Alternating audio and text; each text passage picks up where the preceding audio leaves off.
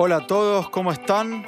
Creamos este podcast para aprender de las vivencias de distintas personas que se destacaron en sus rubros. Buscamos un espacio de inspiración, de empatía y de entretenimiento para compartir con todos ustedes. Espero lo disfruten.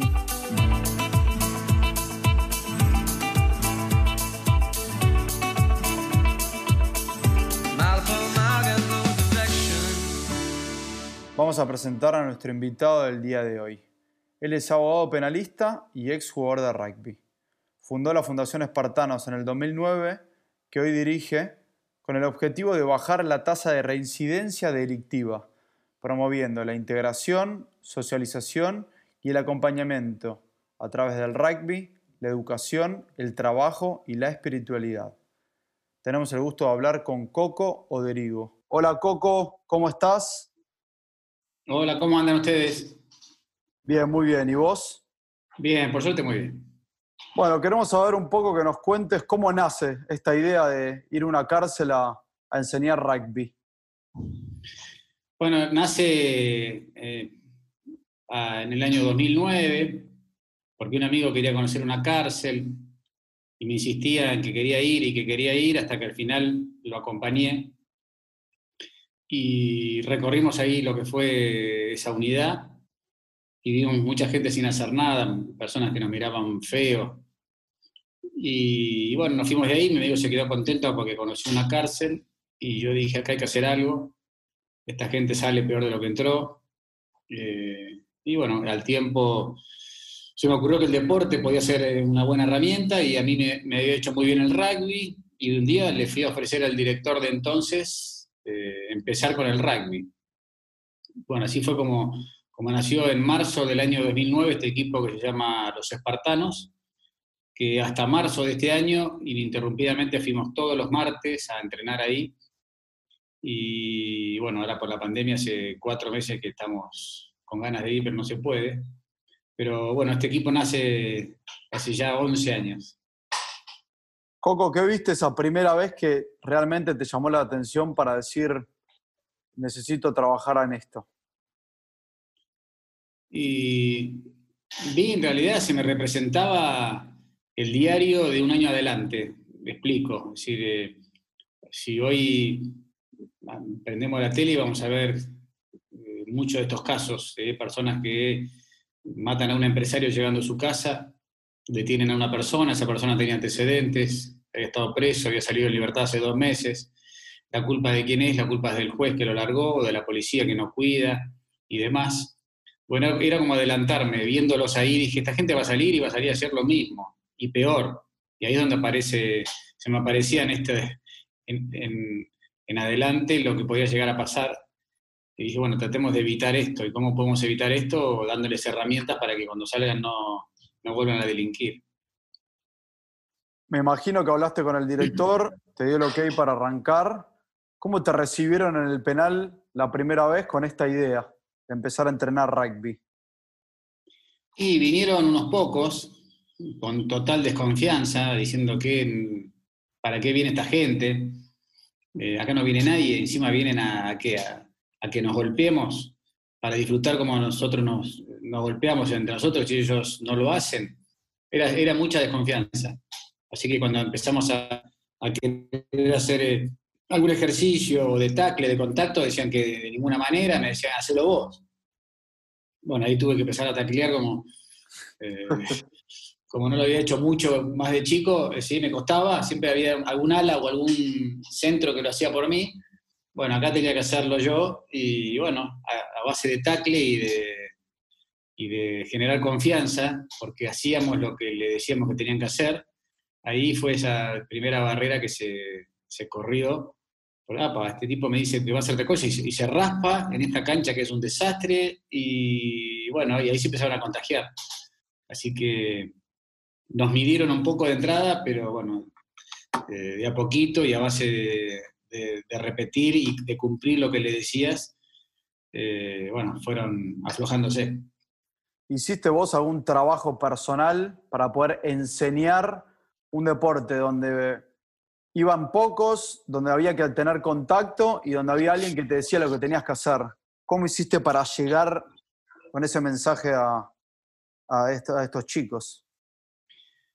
Lo cierto es que yo de chico obviamente había, había jugado en el San Isidro Club, jugué hasta los 35 años, así que tuve muchísimos referentes afuera de la cancha, como entrenadores y adentro también, eh, como fui como sacando lo bueno de cada uno, no, los errores, sino lo bueno. Y cuando te querés acordar, eso lo llevas a la vida, eh, al trabajo, a tu familia, a tus amigos. Bueno, este lugar no tenía que ser distinto, más allá de que eh, nos miraban feo o que el estado físico era deplorable. Así todo, yo sabía que esas herramientas hacían bien y a la larga si se apasionaban por algo como el rugby, eh, había que lograr eso, así que se apasionen. Y si lográbamos eso, lo demás iba a decantar solo.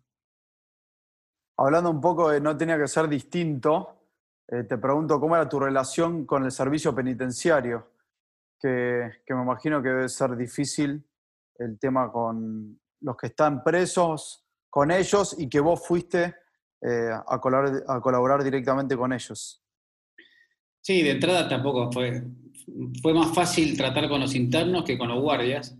Los guardias nos miraban diciendo, esto es un, eh, es un mundo aparte que lo manejaban ellos.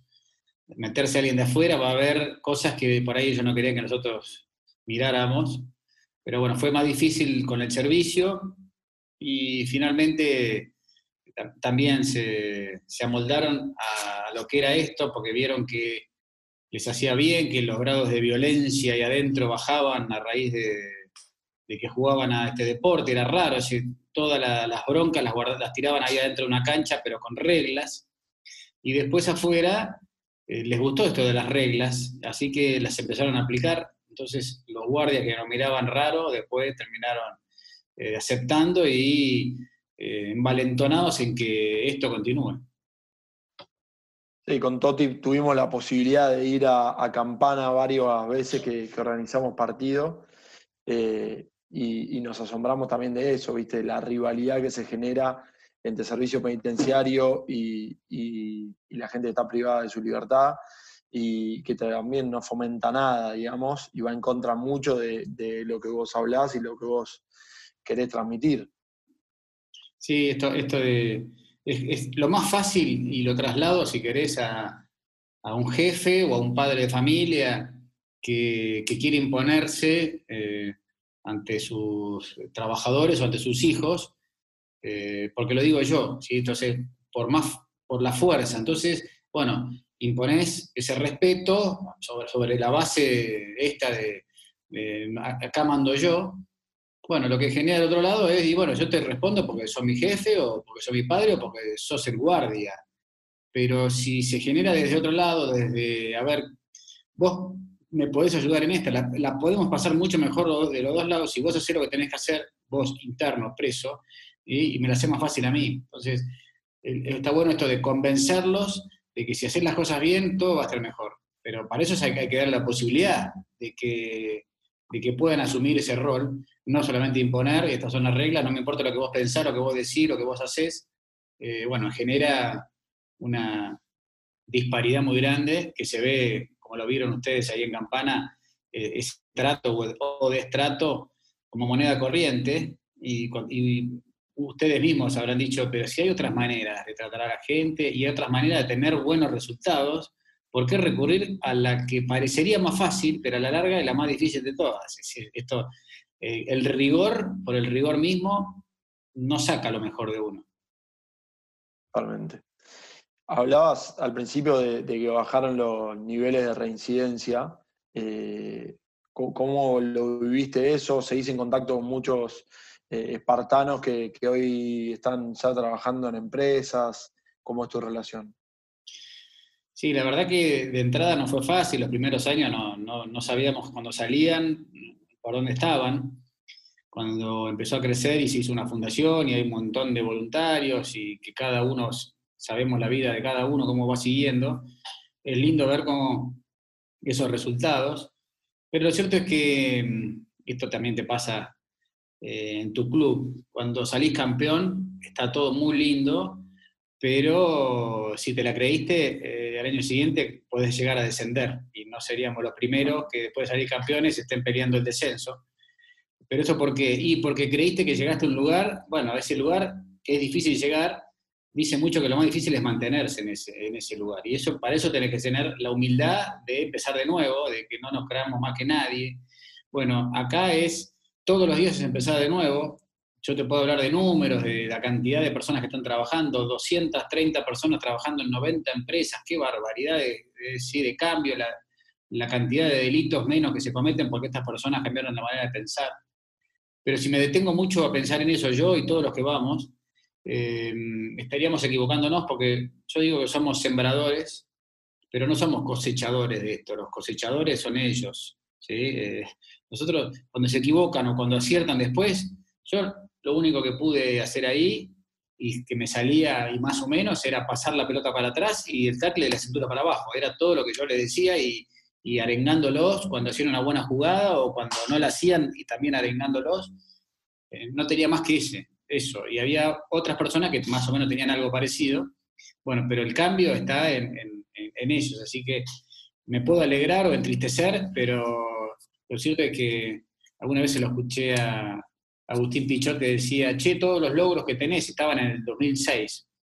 Y él decía, si yo miro para atrás, seguramente me quede en mi cama mirando todos mis trofeos, pero voy a dejar mirar para adelante. Bueno, así fue que ese pensamiento de no mirar lo que hiciste para atrás, sino mirar para adelante, logró ese objetivo que lo tenía en la cabeza, que era, bueno, salir campeones en Francia, cosa que no se llegó, pero se llegó a un lugar que, era inimaginable para muchos. Totalmente. Por suerte con Toti tenemos en nuestro club eh, a Gaby y tenemos la suerte de poder escucharlo y que nos cuente un poco de, lo que fuiste vos y lo que se, significó para, para él, Espartanos. Sí, y Gaby te dice, capaz que me lo cruzo, ahora el año pasado le di un laburito que vino, tenía una changuita ahí en el check, tenía que pintar unos, carteles, los pintó espectacular, le puso una garra, no, no tenía ni escalera, pero se las, se las ingenió para hacer un lindo laburo, pero él dice, eh, como muchos, ¿eh? ¿Sabes qué? Cuando vos me dijiste, una vez estábamos entrenando, vos podés, ahí, la verdad, me cambió la manera de pensar, y yo no me acuerdo, le digo, mirá, o sea, a todos les digo, vos podés, vos podés, dale. Bueno, pero era, era justo que se venía un grandote uh, enfrente de Gaby, estaba, al lado, estaba más cerca Gaby que yo, y le digo, dale, dale, vos podés. Y se animó y lo tacleó. Y ahí se generó algo en él que hizo ese cambio que repito, yo no me acuerdo para nada, pero eh, esto, esas devoluciones de, las personas que estuvieron detenidas y que te digan eso, es, como un chico en tu club de la M13 que estaba por largar y vos le, hablaste y lo miraste a los ojos y le dices, ah, sos tan importante para el grupo y ese chico siguió jugando y capaz que terminó jugando en el plantel superior, con un montón de amigos. Son esos gestos que tenés que estar atento a, y que aparte son lindísimos, de ver cómo como algunos lo agarran, otros pasan de largo, pero estar dispuesto a, bueno, a tratar de, sumar en lo que uno puede. Totalmente. Podemos escucharlo a Gaby, ahí tenemos un, audio de él. A ver. A ver, Gaby. Me enseñaron a respetar, me enseñaron a amar, me enseñaron a luchar por lo que yo quiero, me enseñaron a no bajar los brazos, me enseñaron a encarar la vida como en la cancha, agarrar la pelota y encarar, aunque los problemas sean enormes, aunque los problemas, las circunstancias te arrastren, te revuelquen, te agarren todos los problemas juntos, te tiren. La meta es siempre levantarse, agarrar la balada de vuelta y seguir hasta la meta, ¿no? hasta el lingol, hasta lo que uno quiere. hoy todo eso aprendido se está poniendo a prueba día a día, tanto en mi vida como en la de muchos espartanos. Nos devolvió amor, nos devolvió esperanza, nos devolvió el creer, el saber que si nos esforzamos podemos. Coco de Diego hoy es todo en nuestras vidas y es todo en mi vida, tanto él como cada uno de sus colaboradores. Eh, aparte de, cuando tenemos muchos problemas, de por ahí se te cruza a veces querer bajar los brazos, uno no los baja por la familia, por los que tenemos atrás. Y Coco Derigo siempre aparece también en nuestros pensamientos, decir, no, no podemos bajar los brazos porque no podemos, no podemos defraudar a esta persona que dio todo por nosotros, porque lo dio todo, lo da todo y lo va a seguir dando todo. Un lindo mensaje en primera persona de, de Gaby. Qué maestro, qué sorpresa me dieron, ¿eh? Muy grande, Gaby, muy grande. Aparte, la madre de Gaby es voluntaria en la fundación. Viene todos los viernes, va a la cárcel. Su hijo no está en la cárcel, ¿sí? pero ella va todos los viernes a la cárcel a rezar, a acompañar a esos chicos que, por ahí no tienen madres. Y ella va, la madre de Gaby, ah, una cosa increíble, va a ser de madre de un montón de chicos que la verdad que les hace falta un abrazo, ¿sí? una oreja. Bueno, ahí está la madre de Gaby, contagiada también de, espartanos. Creo que lo que más hace falta eh, por ahí es eso. Eh, en esto de, tanto tiempo que, ya, ya, viene haciendo esto, con, con, varias cárceles ya involucradas, en Campana, Dolores, La Pampa, Jujuy, ¿en qué crees que, diferencia el rugby por ahí de otros deportes para dar este mensaje? Yo creo que tiene. El rugby tiene, a ver, a, diferencia de otros, no solamente es la velocidad en el cambio. Y me explico mejor. Es decir, cualquier persona que va a una cárcel a, hacer yoga, a rezar, a lo que sea, a enseñar a tocar la guitarra, a hacer filosofía, cualquiera que va, lo, va a lograr lo mismo. Es decir, si vos mirás a una persona que está caída y tratás de levantarla, sea con lo que sea, el objetivo está cumplido. Lo que tiene el rugby, en este caso el deporte, a diferencia de cualquier otra cosa, cualquier otra actividad que uno pueda llegar a hacer, es que yo digo que cuando vos vas a trabajar en un, no sé, con un grupo de personas, capaz que tardás tres años en conocerlos bien a todos. Pero si vas con todos ellos a jugar una hora al fútbol, sabes quién es quién. El que no quiere atajar, el que no quiere salir, el que no corre, el que se la pasa hablando, el que raspa y está en todos lados, el que está calladito, y dice, bueno, él ya sabes quién es quién en una hora. ¿eh? Bueno, esto pasa dentro de una cárcel en una hora ahí no, me, pueden manipular afuera diciéndome que son, no hicieron nada, que bla, lo que quieran, pero dentro de la cancha se les nota todo. El que no quiere taclear, el que tiene miedo, ¿sí? el que agarra la pelota y se la quiere sacar de encima, o el que, eh, el que se equivoca y otro que le, dice del error. Bueno, acá se ve, en una hora se ve, entonces esto de la velocidad y de que cada entrenamiento, cada hora se aprovecha, tenés cientos de gestos para enaltecer o para tratar de, de, mejorar. Coco, hablando del rugby, hablaste de estas características, donde lo que tiene el deporte es que somos todos diferentes. ¿Cómo haces vos para crear una cultura, una identidad, unos valores? ¿Sobre qué aspectos trabajás para que todos mantengan las reglas que ustedes imponen?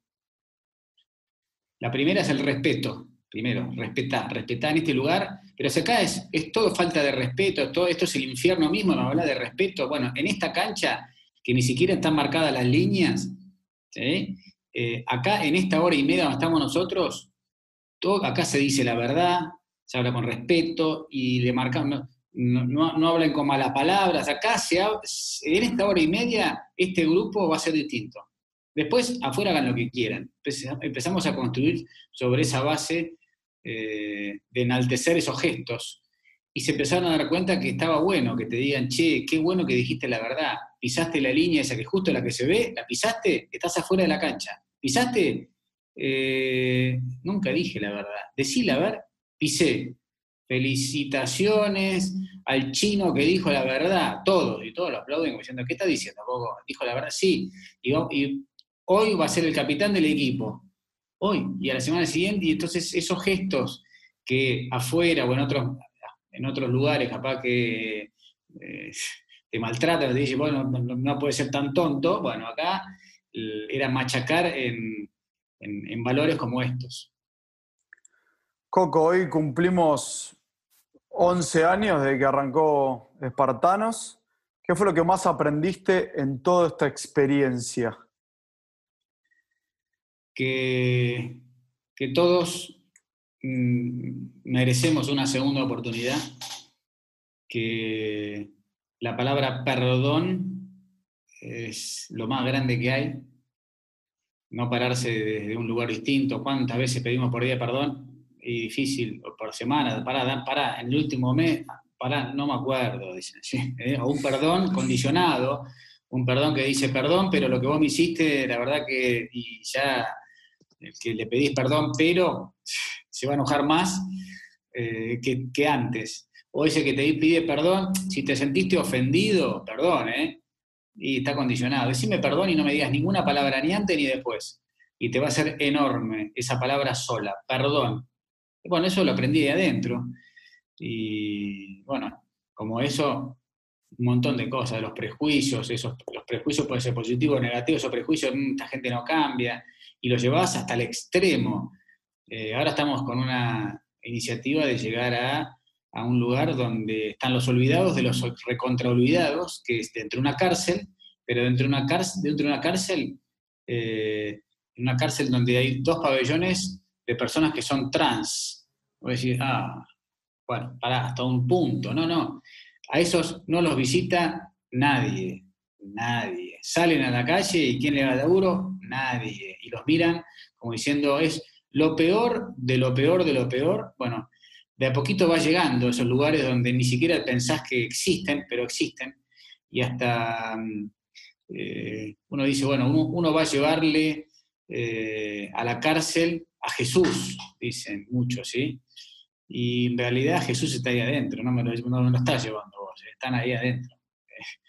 Así que nosotros no somos los dueños de, ni de la religión que la llevamos, no, no, no, está ahí adentro. Nosotros tenemos que ir, como decía el Papa, ¿eh? a la periferia, pero porque está, porque está Jesús ahí, no porque está, lo, lo llevamos nosotros porque tomamos la primera comunión o vamos a misa el domingo. Coco, eh, ¿cómo vos manejás por ahí esas emociones cuando a veces los resultados no son los que esperás o, no sé, vos confías en algunas personas y después por ahí a veces no, no sean lo, como vos los esperabas, digamos? Y bueno, es buenísimo, buena pregunta, porque por ahí alguno reincide y cae a la misma cárcel, cae a la misma cárcel. Y ahora si no entendiste nada, no, no, perdón, perdón, no. ¿Y qué le vas a decir si te pide perdón? Y, quiero ayudar a un montón de chicos que son nuevos, yo conozco el camino. Un día me torcí de vuelta, pero lo conozco, ya lo sé, me lo enseñaron ustedes. Las palabras de Gaby, Gaby por ahí dentro de dos años reincidió y deja de ser un buen pibe. No, si se, lo tiene claro. Pero un día cayó y caer a esos niveles es caer en cana. Nosotros, nuestro nivel es otra cosa, por ahí, por ahí también en cana, ¿eh? Pero, pero esto de, que el que cayó, vení de vuelta a, entrenar siempre. Nunca te voy a sacar el rugby, nunca te voy a sacar el rugby, por más que haya reincidido 25 veces, porque es la herramienta que vos sabés que te puede resultar positiva. Lo mismo para un hijo que se porta mal en casa, fin de semana te quedas sin rugby de ninguna manera, te vas a quedar sin el cumpleaños, sin esto, pero el rugby no te lo voy a sacar nunca porque es la herramienta clave para que deje de hacer las cosas mal. Entonces, eso como inculcado desde chico y a mis hijos, nunca nadie se quedó sin entrenamiento, es más, enojado y todo porque habían hecho las cosas mal, se habían peleado, lo llevaba al partido, lo traía, lo ponía, lo sacaba, lo llevaba de vuelta. Después sí, otras penitencias. Pero la herramienta esta que es extraordinaria eh, y aparte te hace, te hace pensar más allá de decir, eh, oportunidades las que hagan falta, siempre y cuando vos quieras volver. ¿eh? Vos querés volver a jugar, es que querés volver a, este lugar que te hizo bien, o este, este, lugar que te hace pensar bien o te hace actuar bien. Después te caíste, el Papa nos dijo una frase que dice que hay una canción que cantan los que suben a la montaña, que dice que en el arte de ascender, lo importante no es no caer, sino no permanecer caído. Bueno, es la clave de, los casos que, reinciden y aparecen de vuelta. Hay que abrazarlos otra vez. Tuve la suerte de, poder leer el libro, de, que se llama así, como, como bien decías. Eh, ¿Qué historia así te, sigue conmoviendo cada vez que la contás? De esa que pones en un cuadro. Me imagino que yo, por lo menos de todas las que leí en, el libro, es una más fuerte que otra y, invito a leerlo el que no lo leyó porque es impresionante. Sí, a mí me gusta eh, una que es, eh, un montón, todas, y aparte se renuevan, eh, pero me gusta contar la de Ezequiel Baraja, que robó, tuvo preso 12 años, entraba, salía, entraba, salía, y, y un día me llaman, estuve, quedó en libertad y me llaman para una persona que quería eh, juntar un grupo de deportistas de élite para subir a la Concagua y me pidió un espartano, a ver si que esté en libertad, a ver, para sumar a alguien más, de ahí a subir. Y lo llamé a Ezequiel, Ezequiel, ¿estás para subir a la Concagua? Lo llamé por teléfono y me dice, ¿a dónde? No sé ni dónde queda, ni cuánto mide, y te digo que a lo sumo yo subí dos pisos por escalera, no más que eso. ¿eh? Bueno, ¿cuánto tiempo tengo para entrenarme? Ocho meses. Bueno, se entrenó durante ocho meses y empezaron a subir la Peque Pareto, Fabricio Oberto, bueno, muchos. Y empezaron a subir, en 16, hicieron cumbre dos personas, Julián Weich y Ezequiel Baraja, la primera vez que subieron a montaña. Y cuando estaba en la cima de la montaña, extendió los brazos, mirando así para arriba, y dice, ahora entiendo cuando me decían que no tenía techo el techo se lo había puesto él, las comisarías, el, eh, cárcel de menores, de mayores, y esto de decir, no tenés techo, ¿hasta dónde puedes llegar? Y hasta la cima de lo Concagua. Bueno, ahora está entrenándose para subir el Everest, vaya a saber dentro de cuánto, pero bueno, ahí va, se, se hizo un montañista eh, después de que salió de la cárcel. Coco, ¿cuál sería tu próximo desafío acá dentro de la fundación? Y la idea es que, eh, que podamos profesionalizar todavía más este sistema que hemos armado de acompañamiento con estas dos patas, la pata altruista para que las personas cambien la manera de pensar y hacer algo por los demás, y la pata egoísta para que cuando salgan no nos maten a nosotros, tiene esas, esas dos facetas, eh, que, que, podemos atajar a, a, cada una de las personas que quiere cambiar. Eh, y bueno, atajarlos a primero en un deporte, por ahí, si el deporte no les gustó, que sea la espiritualidad, como bien decías hace un rato, o, los oficios, pero tener los contenidos en el mientras tanto, mientras que están detenidos, para que cuando salgan no haya uno solo que salga y que quiera trabajar y no consiga trabajo.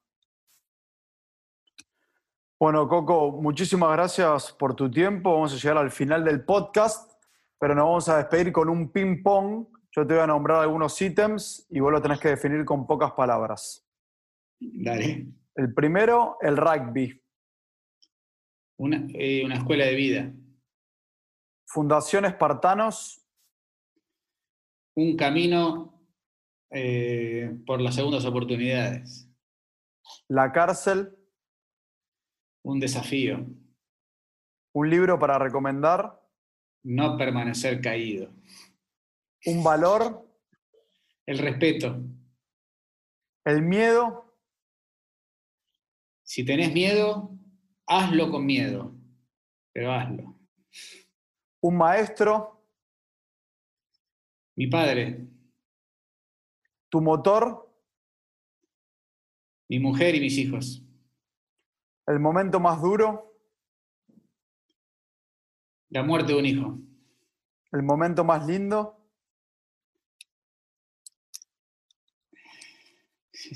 A la, distancia, el día que conocí a mi mujer. ¿Un aprendizaje?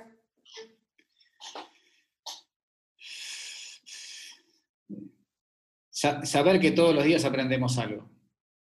¿Tu próximo desafío?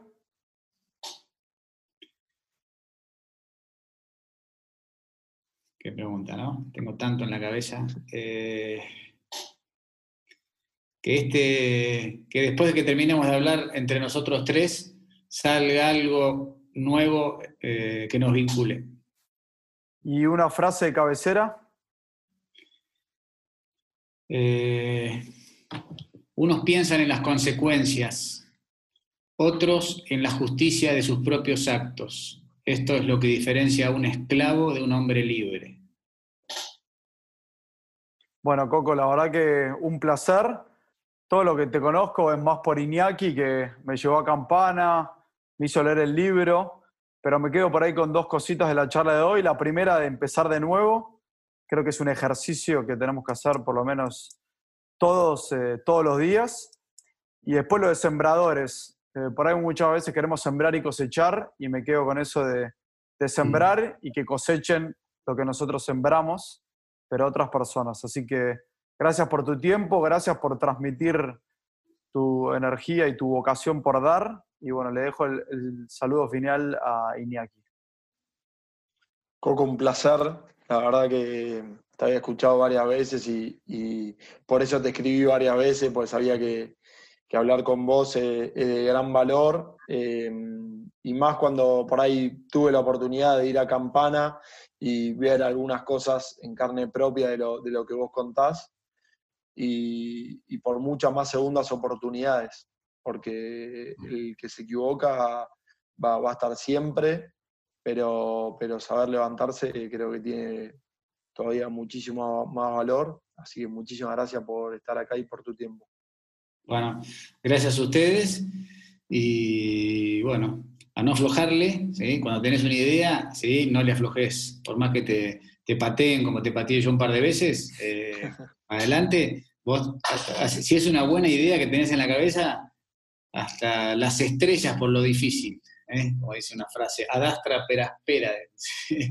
Hay que, ¿tienes una buena idea? A llevarla a la práctica. Bueno. Gracias a todos por acompañarnos en nuestro podcast. Espero lo hayan disfrutado y a empezar de nuevo todos los días acá en El Aprendiz. Saludos para todos.